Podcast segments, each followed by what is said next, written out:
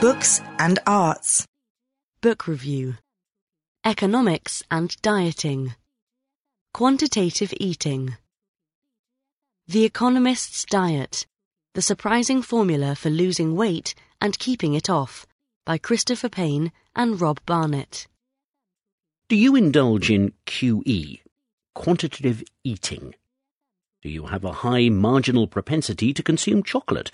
Then you might be piqued by a diet book from two self described formerly obese economists on how to lose weight.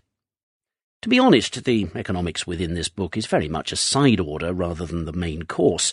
A diet is described as a self imposed eating austerity program.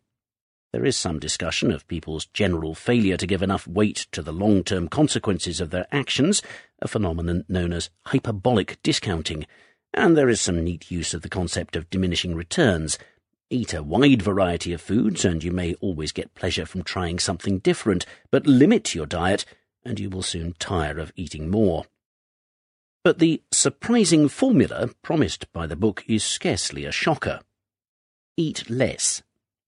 The authors think this is more important than exercise, since the latter tends to make you hungry. It is easy to undo all the good work of a cycle ride with a snack. Eating less requires you to confine yourself to one square meal, defined as some grilled meat and two side portions of vegetables, a day. The other meals should be very light, a non-creamy soup, a salad, or a bowl of non-sugary cereal. If you do end up splurging on a big meal or a treat, then the other meals should be skipped altogether. But the authors are not too prescriptive. The aim is to find a diet that works for each individual, and the best way of achieving that is to weigh yourself every day. Only then can you see whether the diet is working.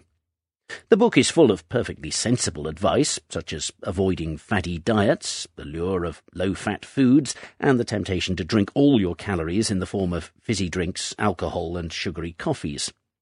At nearly 300 pages, however, it is rather repetitive. But, as experienced economists, the authors may have realized that when it comes to diet plans, demand is almost infinite.